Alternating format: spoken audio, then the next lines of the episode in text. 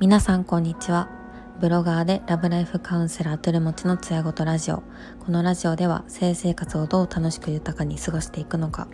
そんなテーマでお届けします。皆さんいかがお過ごしでしょうか。今日は大学の友達と久しぶりに Zoom をしてたんですけどあの彼女は今フェムテック企業に転職したいっていうところでいろいろ仕事探しを行っているそうでヘムテックっていうところの取り組んでる企業に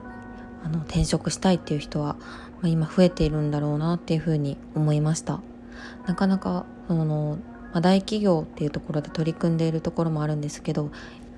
より挑戦しているスタートアップにこう勤めたいっていう人も増えているのかなというふうに思いました。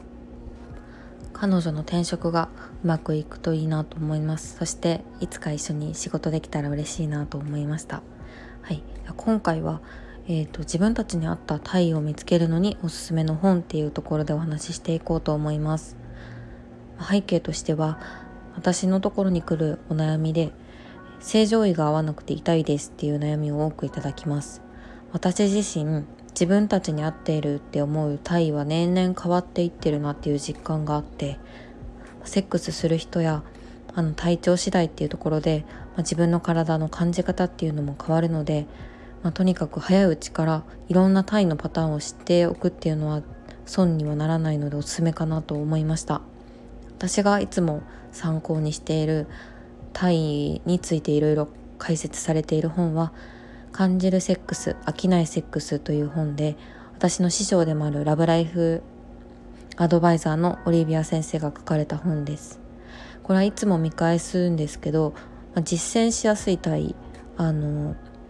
すごい難しいタイとかじゃなくて気軽に試せるタイっていうところをあの最初は紹介されていて、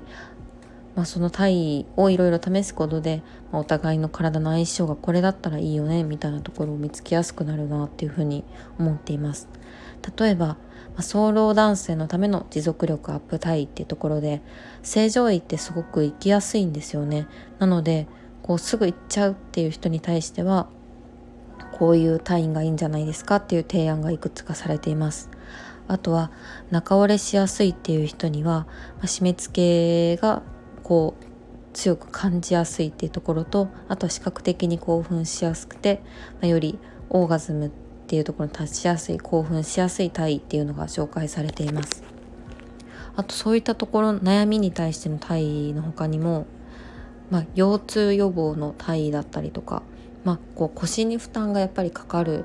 ものなのでなるべくその負担が少ないような体位が紹介されていたりとかあと挿入が痛いっていうお悩みがすごく多いので、ま、そういったところの原因としては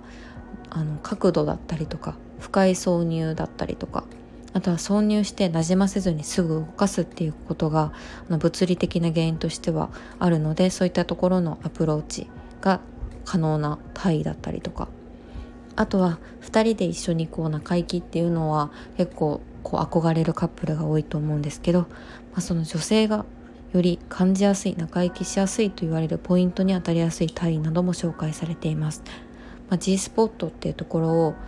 あの当てられると気持ちいいっていう人もいるしその他の部分で気持ちよさを感じる女性がいるのでここも結構、まあ、個人差なのでいろいろ体位を試していくと面白いんじゃないかなと思いました。あとは視覚的に興奮する体位ですね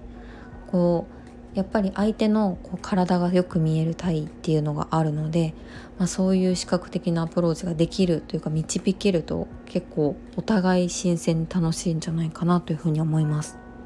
あと面白かったのがエクササイズ効果のある体位で腹筋がすごく鍛えられたりとかスクワットだったりとか足のストレッチになるような体が紹介されています。確かに騎乗位だとすごくスクワット並みにめちゃくちゃきついんですよね。あとこうちょっと腰を上げて正常位の格好で腰を上げてるっていう状態だとこう腹筋にプルプルすることってありますよね。あとこうセックスした後に結構もうあの股のところが痛くてしょうがないっていう体が硬い人だとそういう感想もあるんで、まあ、本当ストレッチ効果もあるんですよね。あとはお疲れ気味。なかなかこうこう勃起までたどり着けないとかそういった時の体位として、まあ、女性がこうよりあのリードしやすい体位っていうのも紹介されています。やっぱり一般的に知られてる体位だとどうしてもこう男性側主導の体位が多いので女性がこうリードしやすい体位っていうのもこう知っておくとこう楽しみが増えるんじゃないかなというふうに思いました。まとめとしては体位をこう変えるだけでこう楽しみ方がいろいろ増えます。あとはこうエロさだけじゃなくてエクササイズ的にエンタメ的にこういう体位が難しいよねとかこういう体位使ったらめちゃくちゃこう腹筋に来たわとかそういう